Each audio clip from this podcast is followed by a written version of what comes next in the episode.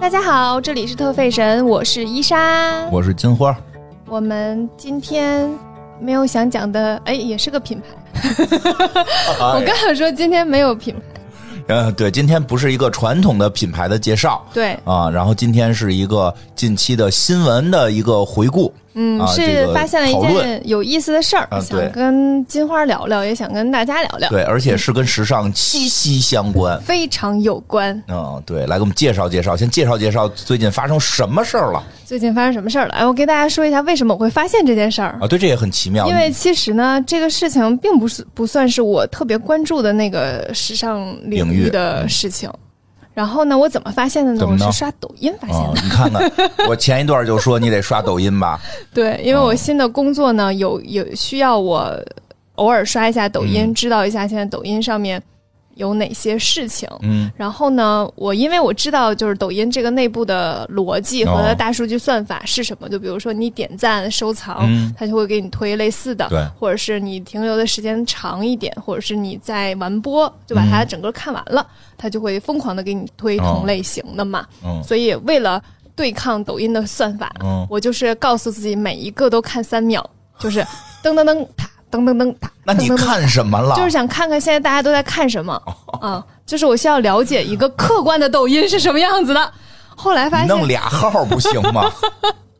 后来发现，即使是这样，他也在不断的给我推时尚的东西，我也不知道为什么。它应该还有一些关联产品的数据采集。嗯，我已哦经很努力了， 嗯，就你不放弃吧，就跟这个好办法就弄两个号，对，真的对，然后抖音这事儿，我等会儿我说两句，因为那个很多年之前，黑水公园做节目，其实还是很抵制抖音的。嗯然后近些年，我见谁都推荐谁看抖音，为什么呢？就是因为我觉得它里边的内容也发生了变化。因为现在我有很多很快的信息，确实是从抖音得到的。嗯，就是我觉得对于任何东西都没法儿去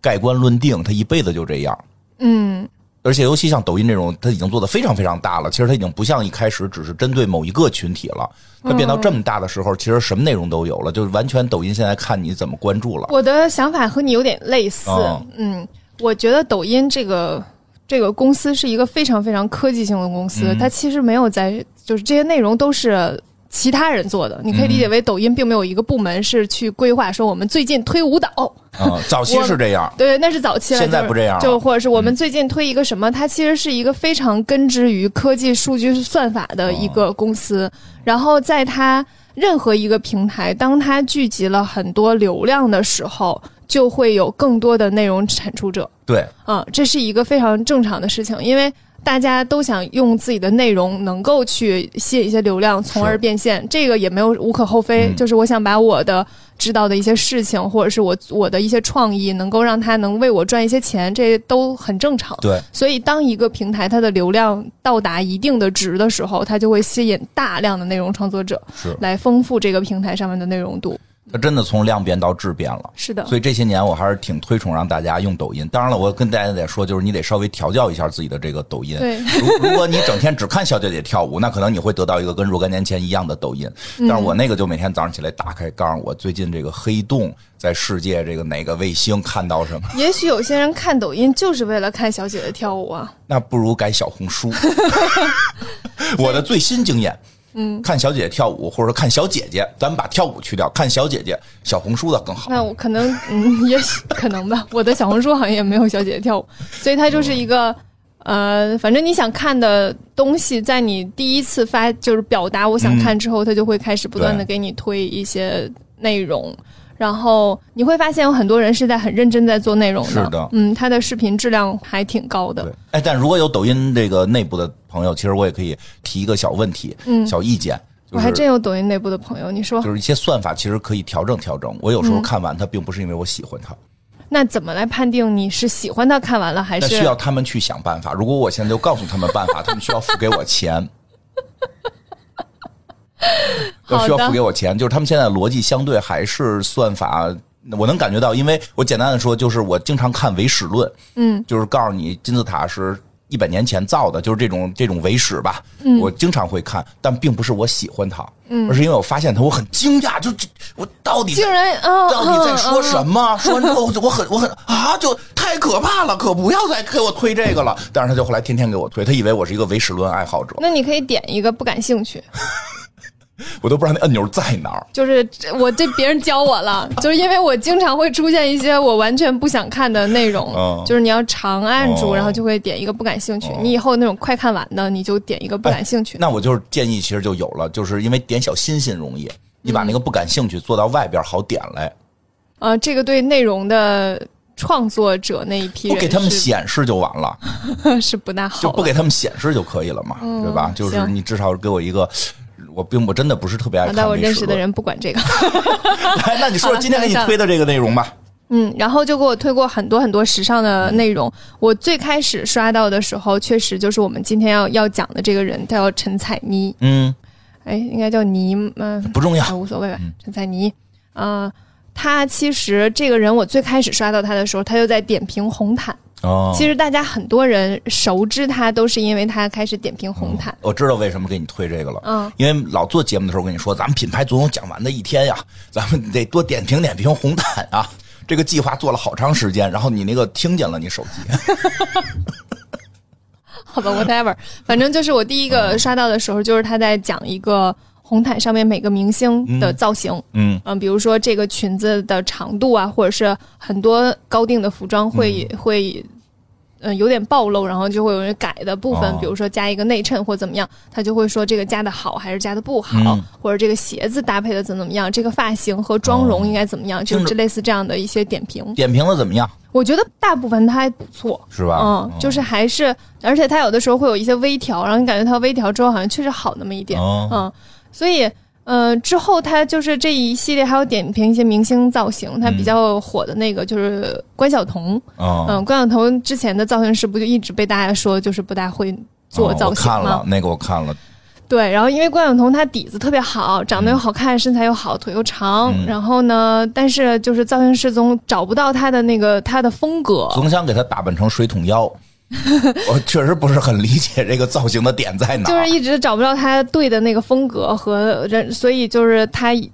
点评关晓彤的那一那一、哦那一个部分还挺火的。然后后来他还和关晓彤就是合作了，他真的设计了一个衣服给关晓彤穿的怎么样呢然后呢，嗯，也很一般。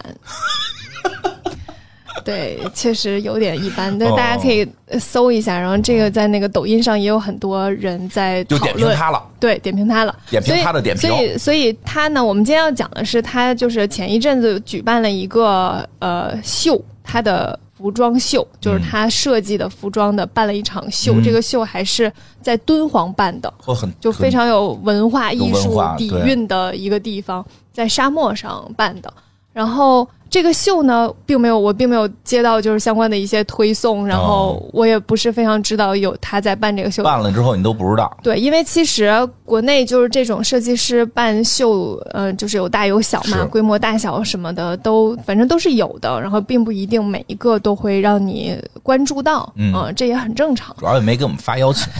然后我看到是什么呢？是我抖音上刷到的另一个设计师，哦，他其实是学过设计的，但是他现在有没有真的在做品牌，我不是非常了解哈。但是他很明显是一个学过设计的人。然后他点评这个秀说的非常非常的就是直接，哦，且句句很听起来还挺在理儿的。然后我看那个视频之后呢，我就回过头来去翻那个那个秀，然后才发现，嗯，确实有有一些问题。哦，但是一个设计师他设计出那么几十套衣服，办了一个秀，然后有人喜欢，有人不喜欢，哦这是一个非常正常的事情。但是他的这个讨论度非常非常高，哦，然后有很多学过设计的人对这个秀会表达非常非常负面的评价，就要在垂直领域成为了热点 话题。所以我会觉得这件事情有一个可讨论的余地。哦，所以那我那们是来天，给他破圈儿。所以我那天就嗯，在我们我跟金花在想选题的时候，我就想起说那天我看的这个视频，然后就想说，哎，我们可以就这件事情讨论一下非。常有意思。因为我跟金花其实都不算是学这个设计出身的，嗯，我是金花正经学出身的，但是我你只是没有你从事。你 只是简单的学了一下，好不好？我学了正经学了两我也年，那我也简单的学了小半年呢，我学啊了小一年 呢，正经两年还有毕业证 呢。好吧？但是确实学的时候不是很认真，嗯，啊你，学的很一般吧你？ 啊学的很一般，是对，嗯，反正我们俩跟专业不搭边儿，啊，嗯，这个这个可以吧？ 稍微还是让我心里有一些不舒服。好好好就是应该这么说，我 们您学过，我们这边有一个就是完全不搭边儿和一个专门学过设计的人， 好吧？你可以说我们不从事，不是相关从业者，反正没有没有那么强的话语权那吧。当然没有了。对，就这件事情，就是跟大家讨论一下，可能哦有很多人并不像我一样抖音能刷得 到。对，当闲天儿聊，对，就是今天就是主打一闲聊，没有哦什么特别干的干货 哈。对，对，然后呃，先说一下这个人吧。嗯，陈彩妮这个人呢，就是在她这个抖音里面，我翻了几个她置顶的抖音，哦然后和她就是讲述了一下她做秀的这件事情。她的那个抖音上介绍是从事了十年的高级时装，然后五年的美妆博主。啊，就是然说后哎他他的介绍里是他曾经从事相关工作，对，是的。然后我就查了一下，她其实是在呃，确实是在五年前签约的 MCN 公司，然后签的就是美妆博主的这个身份。嗯嗯他是哦男生女生，男生，然后他之前是做美妆博主的，然后做了一段时间才开始做那个红毯点评，哦，呃，大概是这样的一个过程吧。然后他也说，他高中毕业之后就直接来了北京，嗯，开始呃追求梦想，追求梦想，开始接触服装。嗯然后，但是他来了好像就直接开工作室，然后开始怎么着？但是这个就跟我的认知会有点不一样。嗯其实我们以前做过好多好多品牌，嗯啊、比如说像迪奥，他就是当助理设计师，都是先给别人打哎工，，对，他也确实可能没底儿，就嗯有、也许家里有人当过裁缝。啊一般我们讲的好多设计师都是家里有人有裁缝当当过裁缝，小的时候对这感兴趣，嗯然后先去当学徒，对，先去当助理设计师。像麦昆呢，也是先当的裁缝，嗯，然后后来再去了圣马丁对上学。然后大多数基本上都是科班出身，嗯比如说加里安诺，嗯，还有那个 Celine 的菲比啊，他们都是圣马丁毕业的。对，然后安娜苏呢是帕森斯毕业的，嗯反正大部分的这些设计师，要么就是呃，先在一个已经有了非常就是有自己的设计风格，然嗯后有自己的工艺不错的品牌下面打工嗯对，学习，然后或者跟着一不错的人嗯学习，是的，嗯，要么就是真的在学校里学习。对，因为服装这个，你看我专业还是可以说两句的，当然了，因为服装这个东西，它不是光好看，就是如果你嗯真要做服装的时候，你会知道，就是它里边有很多的是工序上边的这个学习，比如打板这件事儿就巨难，嗯而且是几何题式的难，是要解题的。它是个数学题，它是个数其学，实，真的对打板是个数学题，它是个立体几何，你可以理解为， 对因为人他是一个立体的，对，所以它嗯它不是一个画画问题。对，所以不是说我审美好，我随便勾两笔能够有一个好的设计，呃，他应该是就很难先有审美，然后你得有基本的画画的能力嗯。你要没有画画的能力呢，你你你没有办法去展现它应该是一个什么样的样嗯子。你真不能拿个布往一个模特身上围吧围吧，啊然后就能出对衣服的，这是不大可能的。对，然后呢，你得学打板。这打板呢，它其实就是一个，呃，怎么说呢？它就是一个数学题，它是一个对立体几何题。就这对一个衣服到底分成几片儿，怎么才能怎么缝对缝，怎么缝然后起来它它才是能立体的它才能立哦起来，然后它那对个廓形是怎么弄，这个褶皱怎么褶，对，然后还有一个呢就是裁剪，裁缝，哎哎，呀裁缝这个系列的，裁缝就是说你手潮点儿，但是你得知道怎么操作，我觉得裁、剪、缝都是每一个都很难。对，嗯啊，就我是当年只学会了熨，你剪什么样的材质，怎么剪这个布，对，然后怎么把它们缝在一起，缝的针法，这些所有的一切，它其实不是就是你有个缝纫机就行，缝纫机都很难 用，缝纫机你都得学一阵子。是你有个缝纫机，对，缝纫机都很难用，我到现在都没有开发出我的缝纫机的百分之二十的功能，我觉得对我应该都在用百分之十几的功能在做一些基础操作。对，它其实有很多很多功有能，很多种缝法儿和对对各种各样的，然后包括怎么贴衬什么起来什么样的布料可以用对那个宽度比较宽的针脚，什么样的布料要用更紧的针脚，然后等对等，。然后就是面料，对面料那一太系难列的了问题，这是一个非常非常复杂的事情，所以我们看你要么就得有一个有经验的人教你对，你自己摸索这件事儿是一个非常困难的事对，情我。举个我举我举个例子啊，简单说就是说，比如有人天赋异禀，提起笔来能写小说，这个可能。真有可能，嗯，但是说有人天赋异禀，拿起把剪子就现在能做出一件特牛逼的衣服来，嗯，可能性不大，因为它中间的所有的工序真的是嗯很你能复杂做出一件衣 服，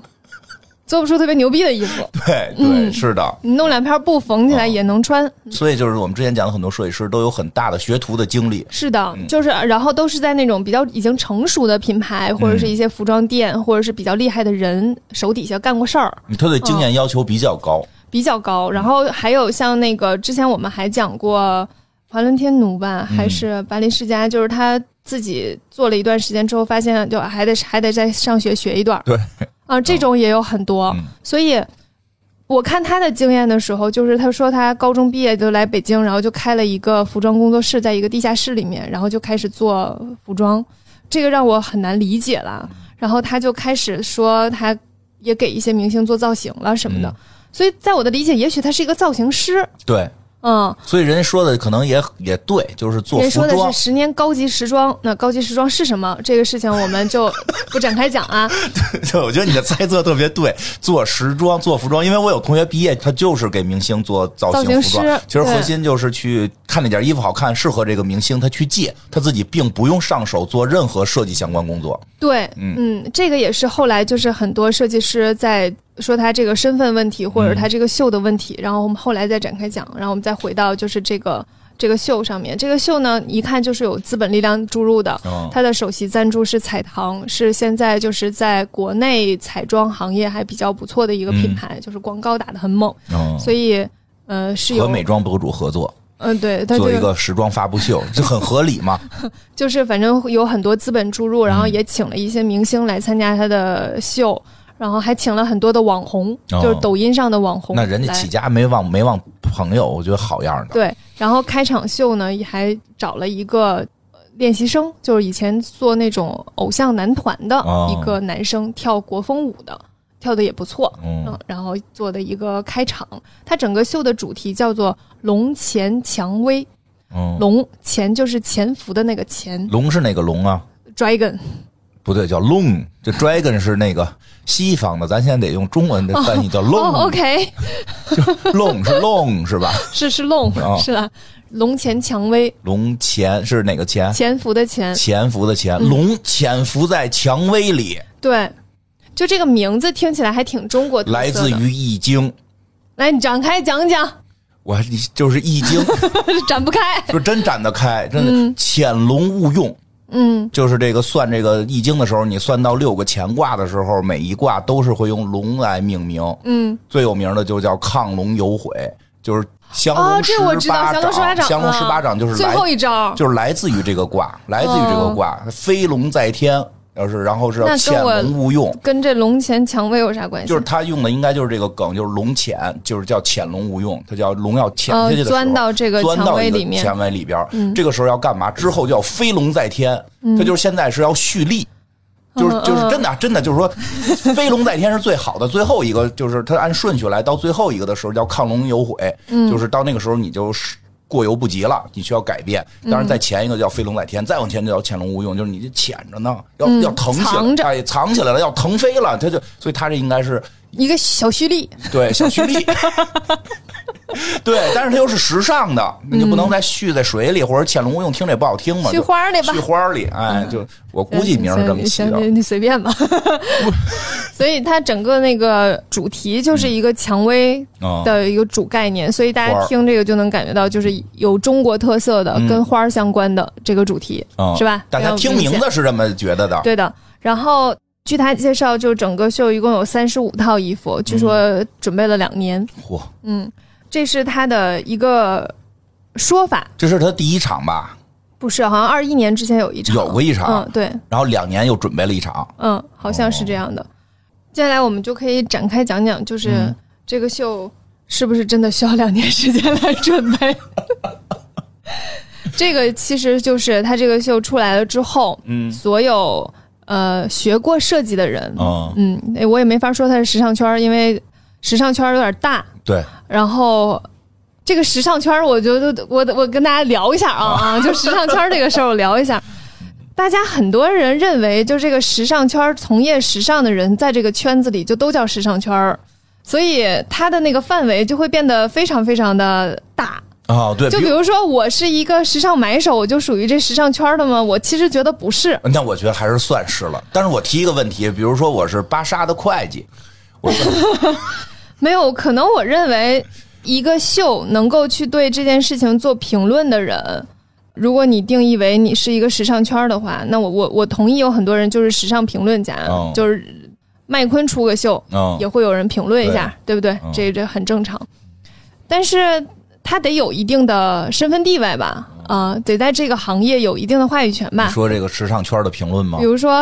安娜温图尔去骂，我就会觉得合理了，就类似这样吧。啊，那咱们不是也在评论吗？不一样，就是嗯我就觉得我在讨论，哦，嗯，我不觉得我在评论，所以我一开始就说我不我不觉得我有评论这件事情的能力哦啊，我只是说就这件事情有一些讨论，因为评论这个是在我我说一句话可能有点得罪人哈哦，就我觉得这个秀都没有到那些评论时尚的人的眼里，哦，我大概理解你意思了。你嗯理解的评论还是老评论呢，嗯。不是现在在网友们那个直接在在我节目底下点 评论，什么玩意儿？啊不啊！不是这种评啊，论，那个那叫网友评论吧，不是这种评论，对是指的得是脂砚斋批评《红楼梦》这 种，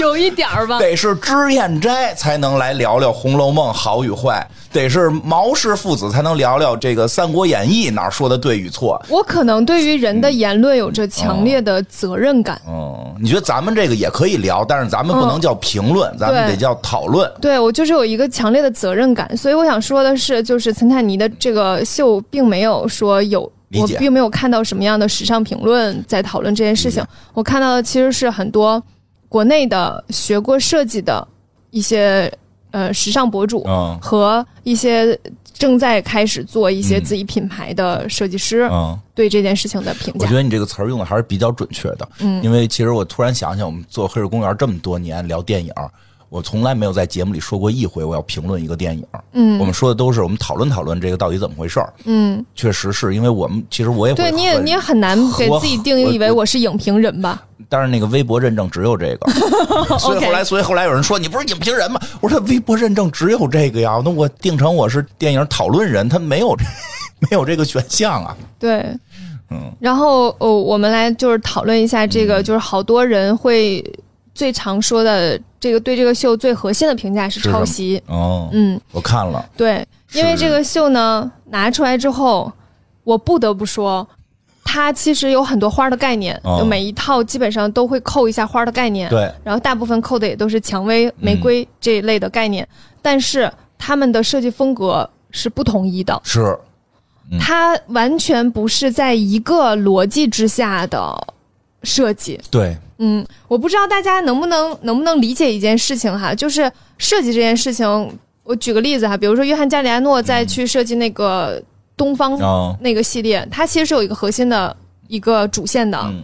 它在这个主线之内去展开的。对，然后它每每两套拿出来之后，你就觉得它是一个系列的，哦，但是他的这三十五套衣服、嗯有几套能看出来是一个系列，哦，但有几套真的差别非常非常大，嗯，就很不像是一个系列下的衣服，嗯因为它的表达不是同一个表达语系。哎呦，说的高深了，然后我们来举几个例子哈，嗯然后这都不算那个什么评论。我们来举几个例子，这几个大家在那个网上都能找到对应的图。第一个是一个胸口一个巨大的玫瑰，哦可以理解为就是这个上半身正面一个立体大玫瑰，哦，嗯，是不是脑子里面能出现？能它就是一个黑色的裙子，然后前面有一个非常大的立体的玫瑰在整个大胸口上面。这个听起来你就觉得应该有人设计过，你你有没有这种感觉？致敬，就是感受上，它就应该有人设计过。然后这个呢，就是有网友找出，它就是二零二二年秋冬 Valentino 的一个高定，然后很像，呃，非常非常像。之后还有一个呢，它是把那两朵玫瑰花儿卷起来的那种，就是像哦布料卷起来的玫瑰花儿，然后是两朵变成一个胸衣的概念，哦，就是在你的那个内衣的那个样子，一胸一个对，然后也是那种塑形的啊。哦，这个也会，你会你也会感觉到好像是哎，并不是非常一个非常新的设计，嗯，真想不起来，就这是。确实可能得专业点儿能想起对来，这个，你感受上它也不是一个非常新的设计。然后这个呢，在被扒出来了。被挖出来说是那个夏哈佩利二零二二年的一个春夏。然后问题在于，呃，后来他又发了一个视频来澄清这件哦事儿，说那个是二零二二年的春夏，然后我呢是二零二一年十二月份就画了这个设计。但是实际上，我们知道一件事情，就是它叫二零二二年春夏，基本上都不是二零二二年春夏发布 的。这个是我们在以前， 哎，你怎么笑那么开心？没事儿，我觉得这个信息差打的，这打破信息差的播客节目了。那对，这因个为我们以前录节目的时候就就跟大家说过，反复说过这个事儿，对，他会提前很长时间，对因为他是为了让大家春夏的时候可以买，那我当然要提前告诉你我有这个款式，让你春夏的时候可以买，你要提前去订或怎么怎么样，他对用不他对？用这么一个理由解释，是不是有一点儿？对，所以他这一套衣服是二二一年十月发布的，嗯然后他的那个沟通时间是二一年十二月份，嗯就是这个事儿吧，我都能理解，但是他到了最后这个解释范围，他是不是有点太当大家不知道怎么回事儿了？对，就是这个你稍微对时尚有一点认知的，就其实他就没有办法掰印这个对，这是一个入门的一个事儿，就就是对，然后呢，还有一个黑色的短裙，哦然后胸口会有那个三个像打结一样的设计，黑色的一个哎短裙，三个打结的设计，然后有一朵花在这里。嗯它是就是 YSL 在二零二二年春夏里面有一套是有三个打结的，哦另一套是胸口有花的。他就把那个花和那个打结结合在了一起。哦，那这算设计了。呃，好的，我们我们来看一下，就是哦这里面的这我我刚才说到的这三个哈。等会儿啊，现在还有。嗯，那个我我看过，主要那个花儿的那个撞的太狠了，就是那个那个胸口有两个花儿，那个就嗯撞的有点太狠了，几乎连那个花儿怎么做的都一样。嗯，是的。然后那个就是这三套呢，都是二零二二秋冬、二零二二春夏，也就是说，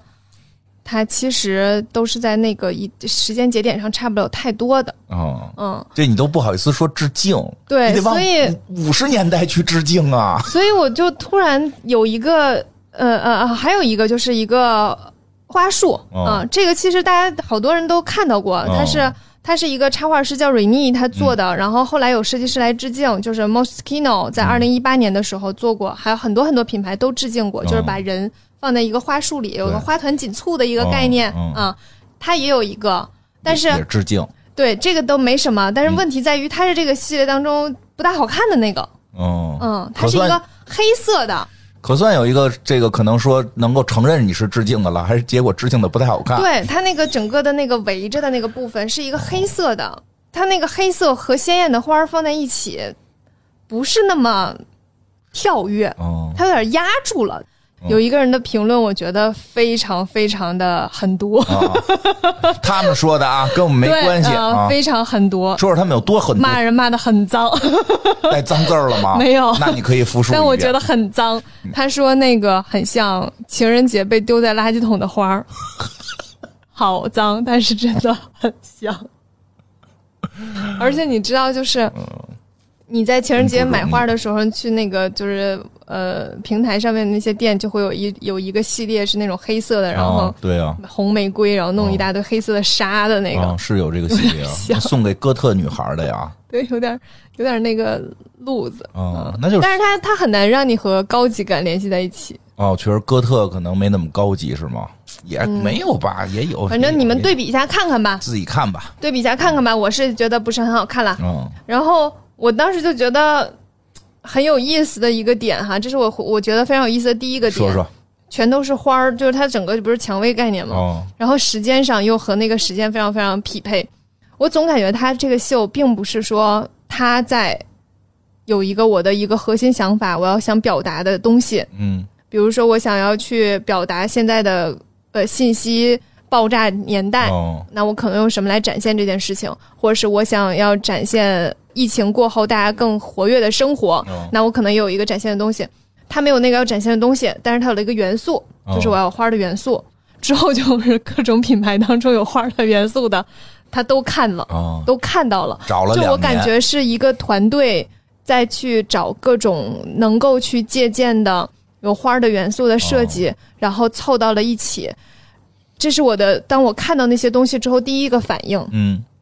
然后我说一下我第二个感受。感受是吗？嗯，第二个感受就是，他一直以来都是在强调我要传播中国的文化，我是一个中国风设计师，嗯哦嗯我要把中国的一些手艺工艺带出中国，走向世界。嗯这是他一直想要传达的一件事情。他确实也也也找了很多那种做工坊的师傅，那种可能非遗传承人，然后做呃很高级的裁缝啊，然后就是呃某个民族的某种花纹啊等等。他确实也在用这些东西，但是这些东西和他的设计是完全没关系的两件事情。那在这上头展现出来了吗？它都在衣服上展现了，但是它的设计底蕴是一个西方设计底蕴，哦就从我们刚才说的那几个，比如说玫瑰花胸衣，哦，对吧？然后比如说花朵簇拥的这个一系列的概念，你很能感受到它是一个西方设计语言。哦，其实这就是他们要提前问问我就好了。两句话就解决这个问题，嗯什么两两句句话就拿下十八万。我跟你说，就是把花儿改了。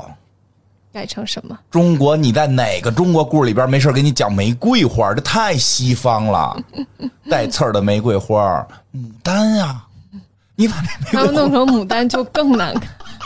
那你至少不会不会被伊莎有第二个质问了。没有，它现在呃嗯，它还有一些别的，因为它有那个龙墙蔷薇的一个概念，所以还有龙的设计，哦还有龙的设计，嗯但还是有一龙些没，龙的但设是计但是龙有在蔷薇下边 吧？龙没有在蔷薇下面，龙在一个蔷薇颜色的衣服上出现了，哦就是它有一个衣服是有点类似像中式旗袍的概念，嗯，但是是就是这个紧身的连衣裙，然后它的颜色呢是玫粉色，哦但是它不是 Valentino 粉那种比较亮的粉，它是一个颜色有点偏深的玫粉，哦然后再加上它上面有一条龙，哦，所以它整个看起来就是不是非常不是非常高级，明白。嗯，我怎么去形容它呢？就是它不会有一种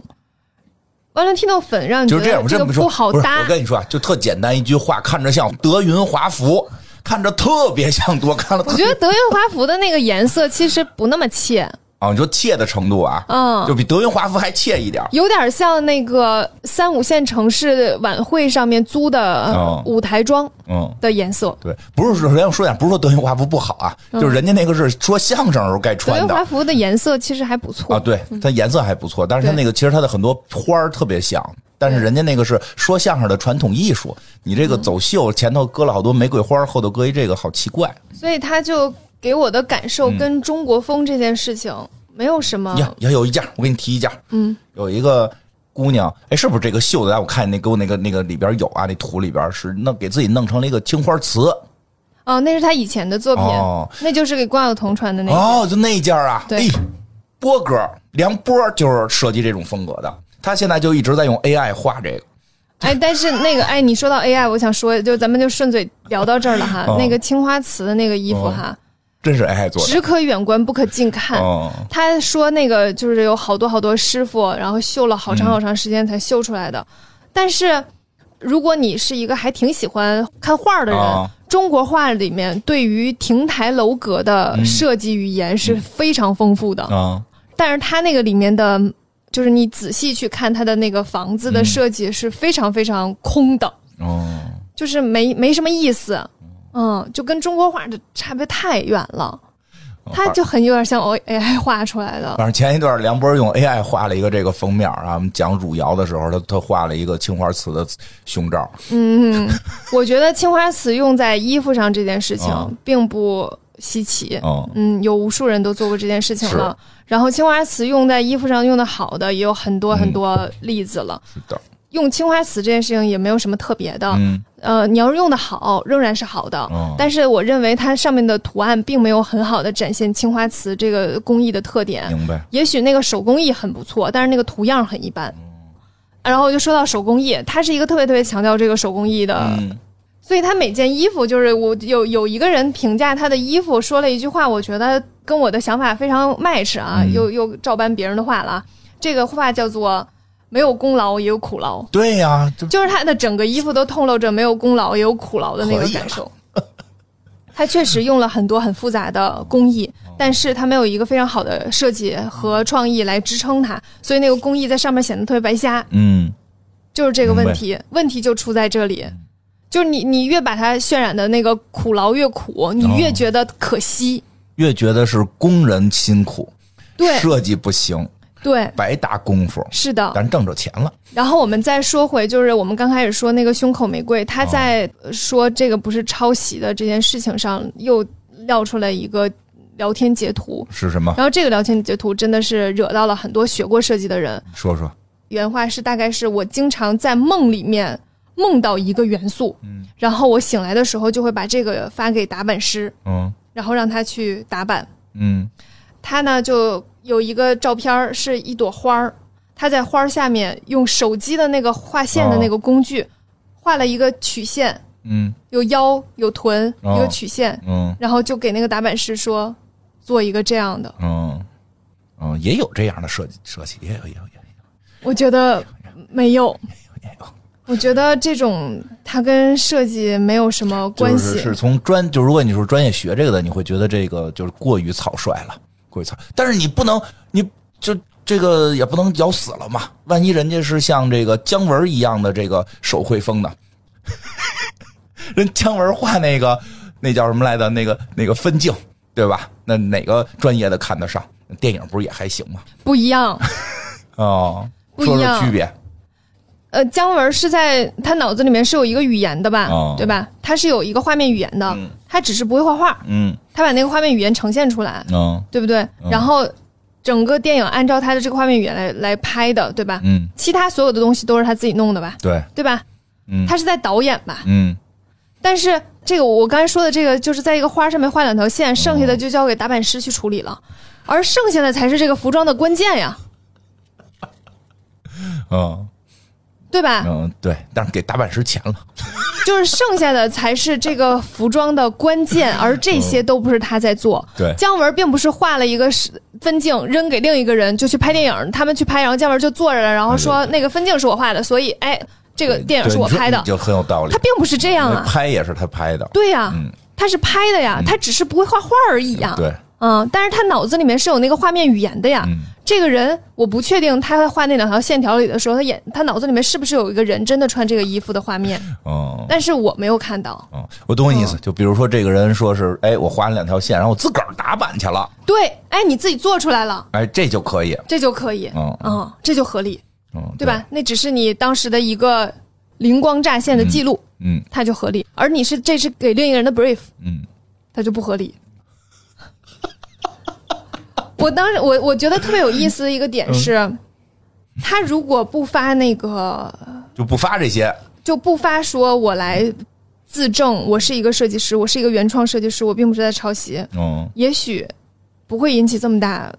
对讨论度。我觉得问问题出在这儿，对，所以有的时候我在想这件事情，可能因为我以前做广告的，嗯然后我后来又做了 PR，我可能有一些职业病，嗯而且我还认识一些就是真的做 MCN 的公司。其实大家在抖音上看到的很多人，嗯他都是 MCN 公司营销出来的。是，这个人他可能跟他所展现的他的职业、他做的事情没有任何关系。你可能会看到一个完全不会做饭的人在做美食博主，这是非常非常正常的。你有可能会看到一个已经大学毕业十年的人在扮演一个大学生去讲述他的大学生活，这也是很正常的。咱就揭露真相了，对，真相就是你们看到的很多人，他的内容都是经过 MCN 公司策划的，他会同时做一个类型的博主，做十个，哪个出来了就继续做哪个，其他的再重新包装成另一个身份，再跟大家遇见。有这种，这是一个非常正常的事情。然后我有朋友呢，也是，就我还有一个朋友是在抖音上面做情侣博主的，嗯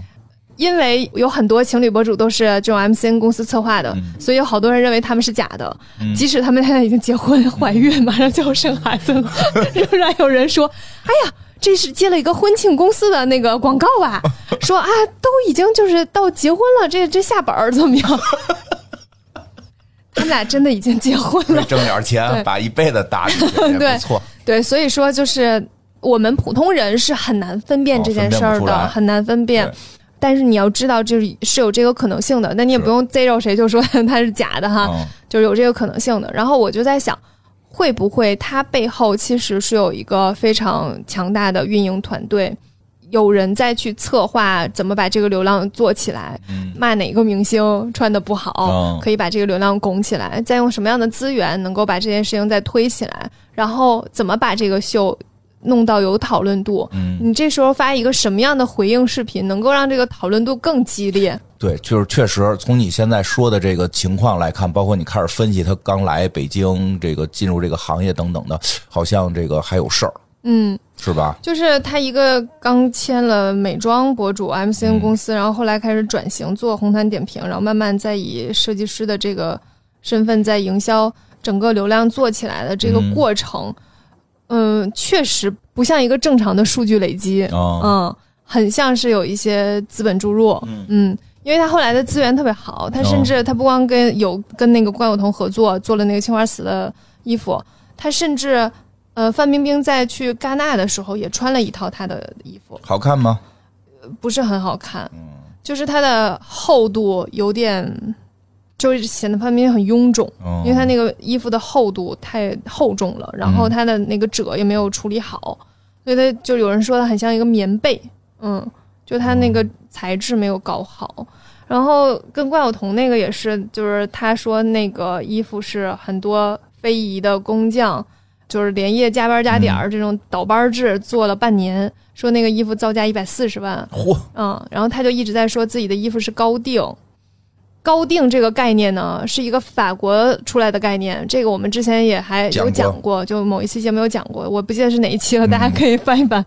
就是我们也讲过高定这个概念，它其实并不是说你有一个非常重工的工艺，嗯，它就是高定了。嗯，对法国对于高定的这个是有一个非常完整的标准的。对，很多品牌都没有高定线，对，其实中国的设计师只有郭培，嗯，嗯，是有这个高定线的，是的，它也真的是能能配得上高定线嗯的，因为它你你你在人家那个法国语系来说，就是这个评价标准来说，它是符合那标准的嘛，嗯对吧？反正符合标准，对，但是在中国目前还没有别的，所以你嗯呃我觉得陈乃妮说自己这个衣服是高定，有点牵强，哦嗯，就是你完全跟那个标准不搭搭边儿，嗯，嗯所以你可以说你是重工，你也可以说你这个工艺非常了不起，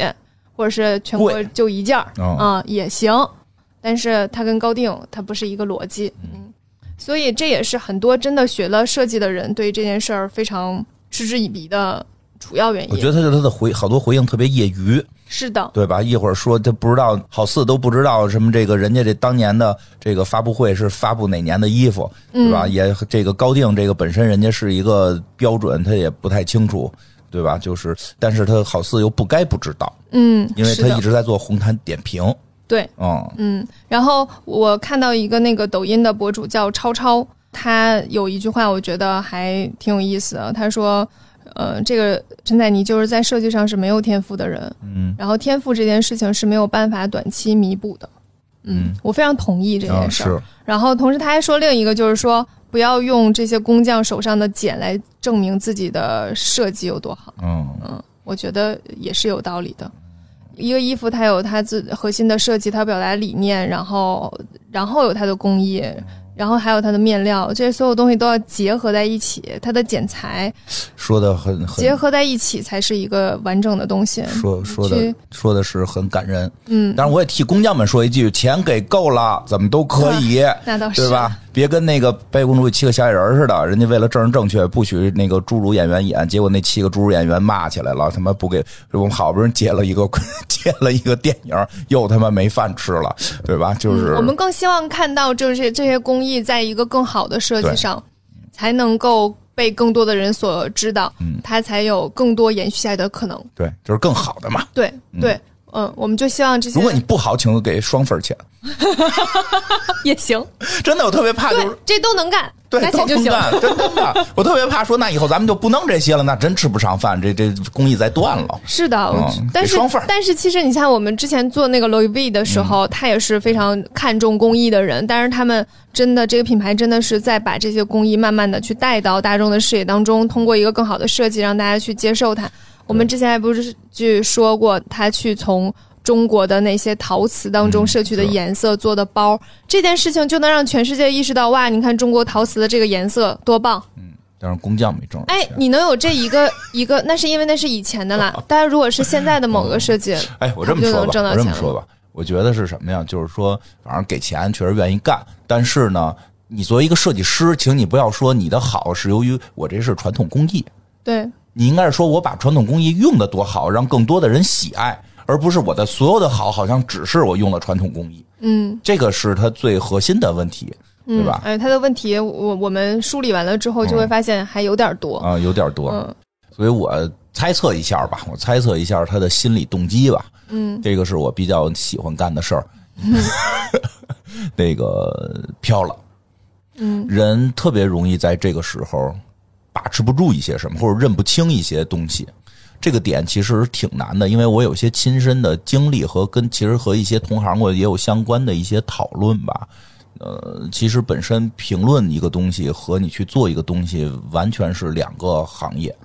它并不代表你评论的好，你就能把这个东西做好。嗯，对吧？或者说是你更别说是讨论的好啊，按伊莎的标准都只能叫讨论。对，这个事情就是我们呃很多领域都会遇到的问题。就对之前不是有那个乐评人跟做音乐的人之间总打吗？对，嗯，那个乐评人最大的问题就是他之前他写歌唱歌，他要没那一段，他可能现在比较厉害，就说什么都能算， 他对吧？就是你不能是说我唱歌唱的不太好，我退下来了，然后我就开始这这这这时候就有点怪。如果你从来就没干过这个事儿，之前你是一个读书的。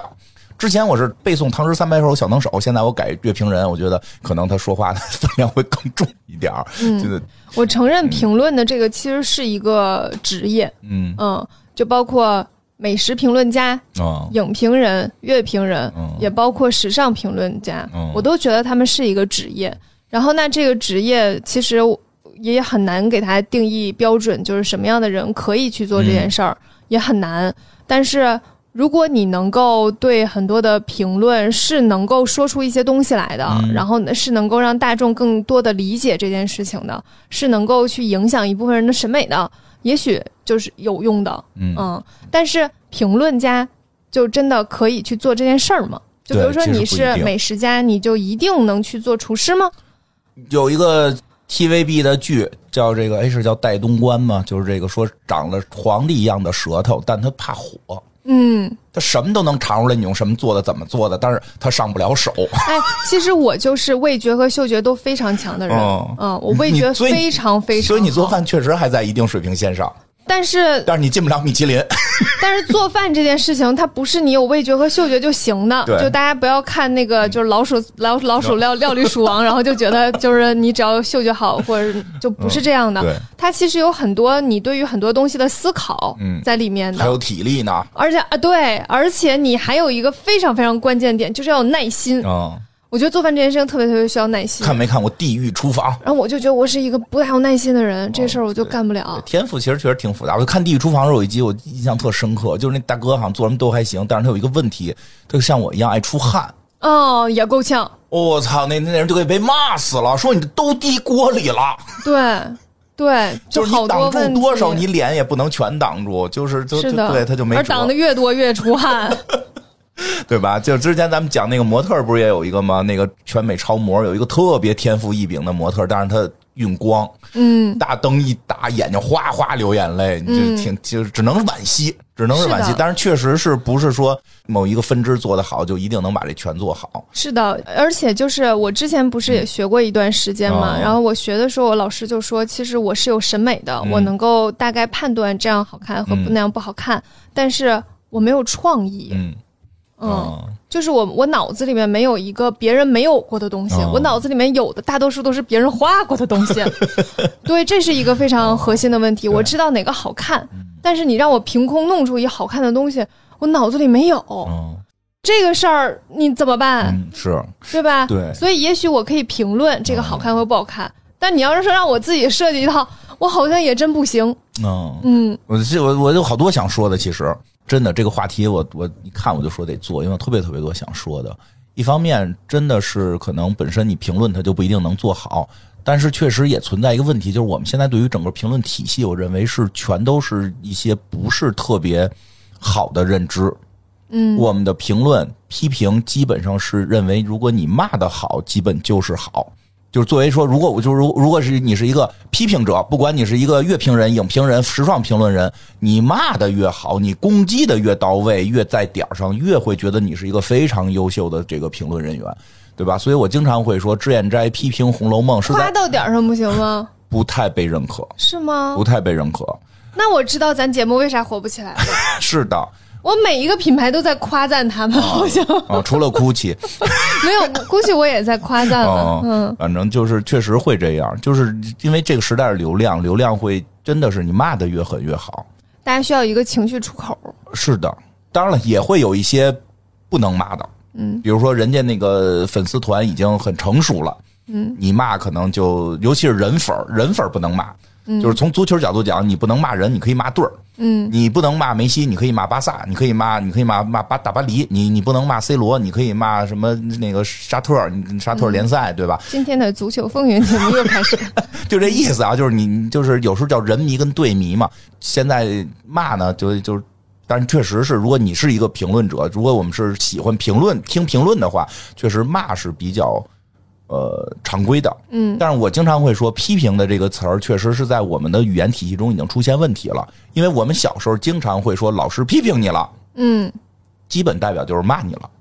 对，我们小时候认为批和评就是在骂人，就是在攻击人，就是在对一个一个人进行这个负面的表达。嗯，那我就老说，那中国不用再往前倒，那脂砚斋批评《红楼梦》是骂曹雪芹的吗？嗯，虽然有一点挤的吧，又写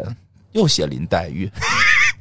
但绝大部分是在夸这部作品。是的，包括影评人，就是影评人那个叫罗杰伊伯特吧，好像大概叫这么个名字，号称最伟大的影评人嘛。就影评人录节目之前都得先给这个，得把他一百一百部伟大电影拿出来磕个头。但是我就说磕头的时候，你们想没想过他写的这本书里边骂了一个电影吗？嗯，他在向大家推荐这个世界上最好的电影，最伟大的对，电是影。的，安娜温图尔是就是之前我们介绍过，他在捧设计师、啊，嘴很刁了。对，但他但是他碰到他觉得好的是要往前推他的，真正的核心的功劳不是他骂了几个街，嗯是他把这个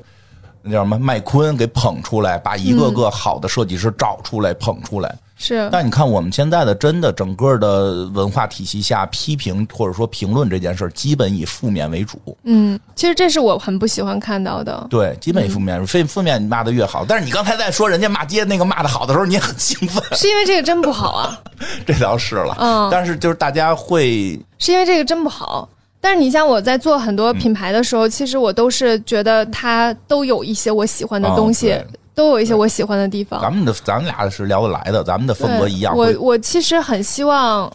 如果你感兴趣一个领域，如果你希望你的领域能够被更多的人感兴趣，那其实你是要把那些好的东西尽量的展现给别人看的对。咱俩这是一样的。这当嗯然是了我的感受。对，当然了，就现在就是可能也是因为大家会觉得身边的作品都不好了，不管是音乐、影视、时尚，任何东西都觉得不好了。这个世界、这个时代没有什么好东西了，所以我们会不停的去愿意听到一些负面的评价。那确实，可能现在并就是我们日常所去看到的很多东西没有那么优秀。你搞得我都开始反省自己，我在想说这个秀里面到底哪一个是我觉得还不错 的？有没有？其实不是，这个秀是这样，你听我说完了，你就会然后呢 没有。真硬 想，你加这段就是为了进一步黑人家， 确实我确实硬想想不出来。嗯，然后那个，但是就是 你看说的没有，我没有说你，冷静一点，听我说完好。然后呢，就是在这个体系下，我就是问题啊，我说出现问题的一些情况，出现问题的情况的时候，就会出现我们会在过程中去批评别人的时候，或者其实你看我用批评，其实也是代表负面的，就是说去负面的评价别人的时候，或者说评价作品的时候，更愿意从专业角度出发，这出现了一个误区。嗯，就是我我我们包括特卫神，包括黑水公园，在讨论任何节目或者任何电影、任何影视作品、任何时尚、任何音乐，我其实大家应该会发现，我们从来不站在说我很专业，嗯我们是说我个人感受。我经常说我接受不了《教父》，我承认《教父》是一部好电影，但我真的不爱看，我嗯看不了黑社会，我很恐惧他们。你小时候被劫过钱，对吧？不嗯像但我就很喜欢。对伊莎大姐当年是，我就不提她吃我她没有劫别人 钱，出去平过哨。对你，就是出正义感，你出去的时候是不是你都觉得自己是教父，反正有多少有点正义感。对吧？就是因为每个人的人生经历不一样，对的，对所以其实我们讨论的不是专业评论，但一旦你上专业评论，特别容易出现尴尬一点，就会说你行你上，嗯，对。你行你上，到底我行我能不能上？其实这这其实我我行真的，我们每次再去说这个评论人的时候，你可以说他不行，但你不要去 challenge 他你行你上，因为这根本不是一个逻辑下来我的告事诉你这儿。逻辑在哪儿，我知道这逻辑在哪儿。嗯，逻辑在哪儿？举简单的例子，就是一电冰箱，我们使用者我们完全可以评价电冰箱，这门开着费劲儿，这门关的不严，这不我怀疑你在 影 射一个姓罗姓的人， 没有没有没有没有没有没有没有啊，这不制冷，但确实他有时候角度找的是对的，这不制冷，我能不能评价？这绝对可可以以评价吧？制冷不够快，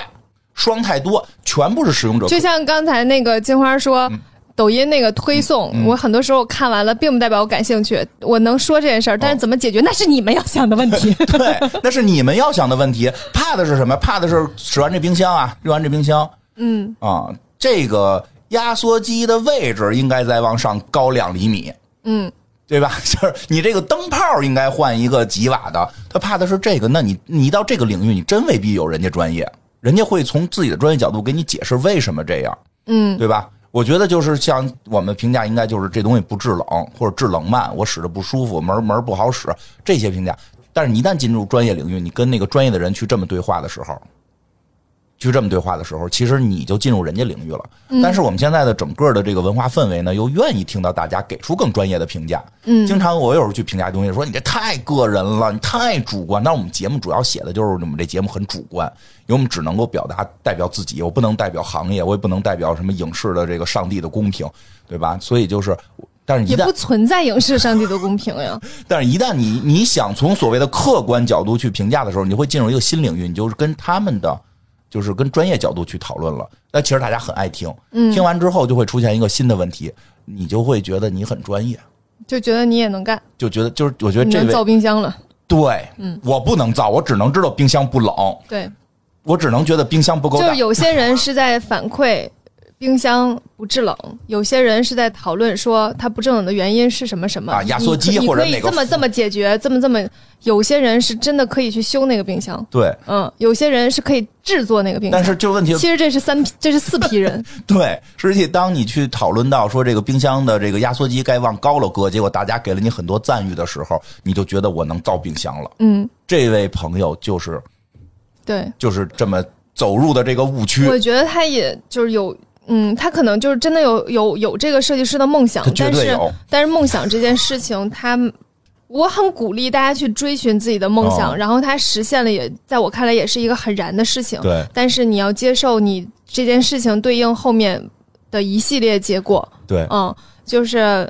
我跟如你果你对于这设计这件事情内心是有尊敬的，嗯其实你要对它有所敬畏嘛。嗯这个敬畏感其实就来自于这不是一个谁都能干的事情对，你起码要去好好学一段时间，起说码太要对去了用心的去研究一段时间，你起码要去。自己去深入到每一个步骤去做，你去画那个图，你去打那个板，你哦去一一步一步的去努力，它才叫梦想的实现。而不是有一大堆资本的注入，你有一个大团队，有一个人就负责把你的一个想法变成一个版，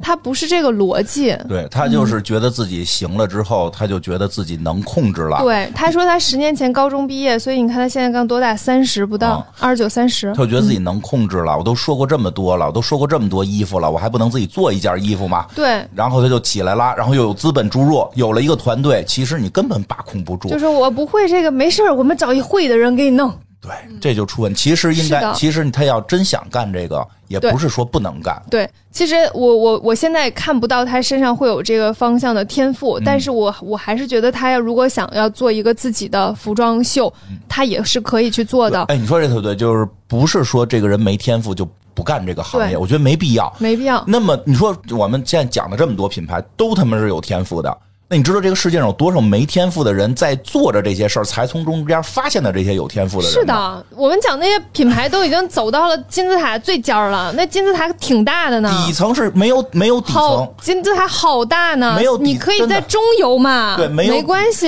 底层都可以，没有底层是啊，你可以在中国当一个设独立设计师，去参加一个就上海时装周也可以嘛，对啊吧？你也可以当设计师，没关系。但我现就是像一也是嘛，嗯但是他是在自己做这个步骤的、这些部分，我去选面料，怎么嗯去、就是一步一步来。对，一步一步来。我没准觉儿得他现在刚三十岁，嗯他其实可以花几年时间去把这个事情好好学一下，嗯，然后再去做自己想做的事情。也许到那个时候出来的东西未必是那么让人眼前一亮，大家也仍然认为他不是一个非常有天赋的设计师。但是起码那一刻，你有一种梦想实现的感觉吧？我我不知道他此刻真的有一种梦想实现的感觉吗？他的梦想当中的设计师是这样完成他的作品的吗？他不知道嘛？对，就这件事情是我存疑的，对所以我觉得我说一下一个感受哈，就是这个人，嗯，陈彩妮这个人，我觉得他是一个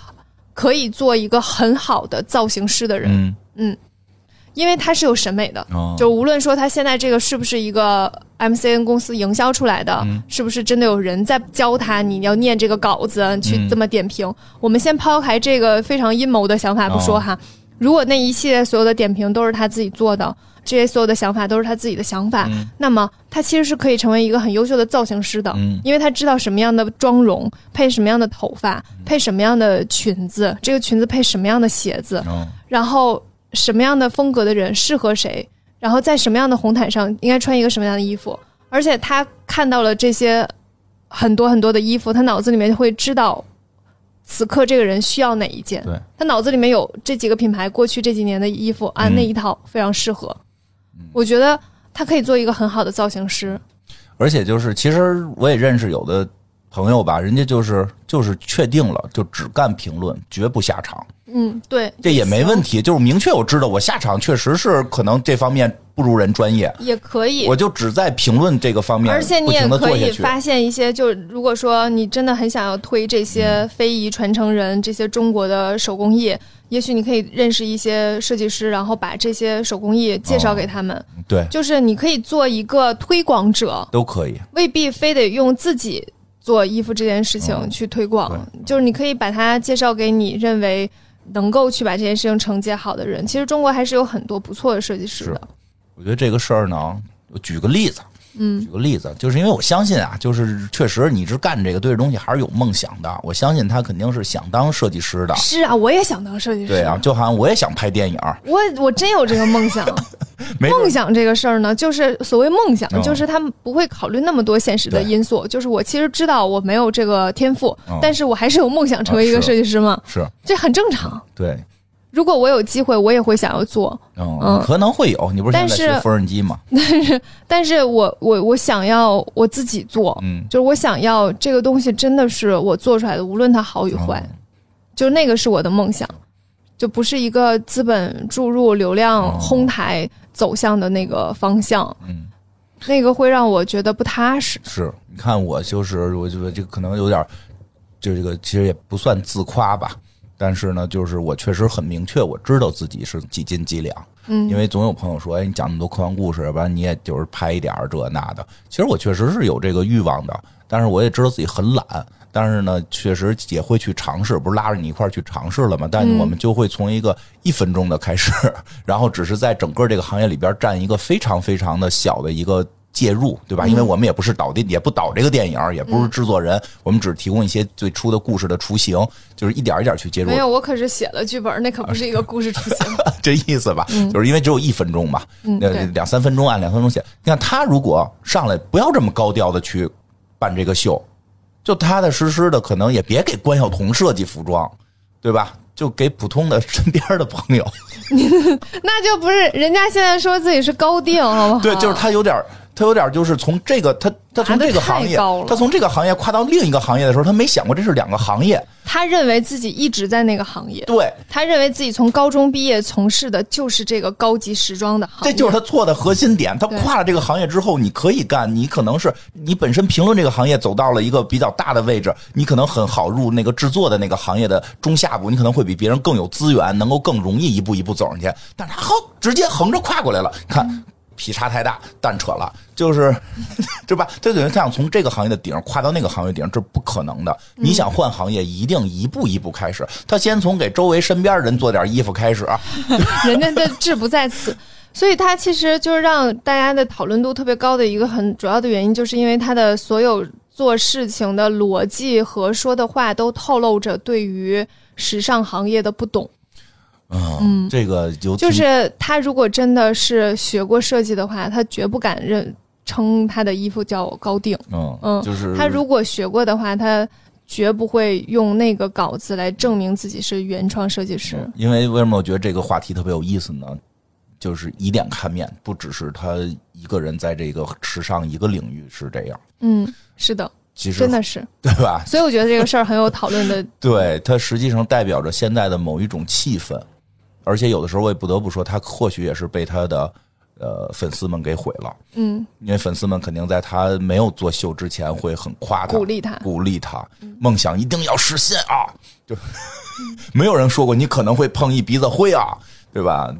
有的时候真的是这样，你的这些粉丝会突然把你推向一个你根本没达到的高度，是对吧？所以，喜欢你的人，自然会你在他心目中就会高于你客观的样子，嗯，这是很正常的。对，我的优势呢，就是你在我心目中也高于你客观的样子。哎呦，感谢感谢，我的优势呢就在于我老，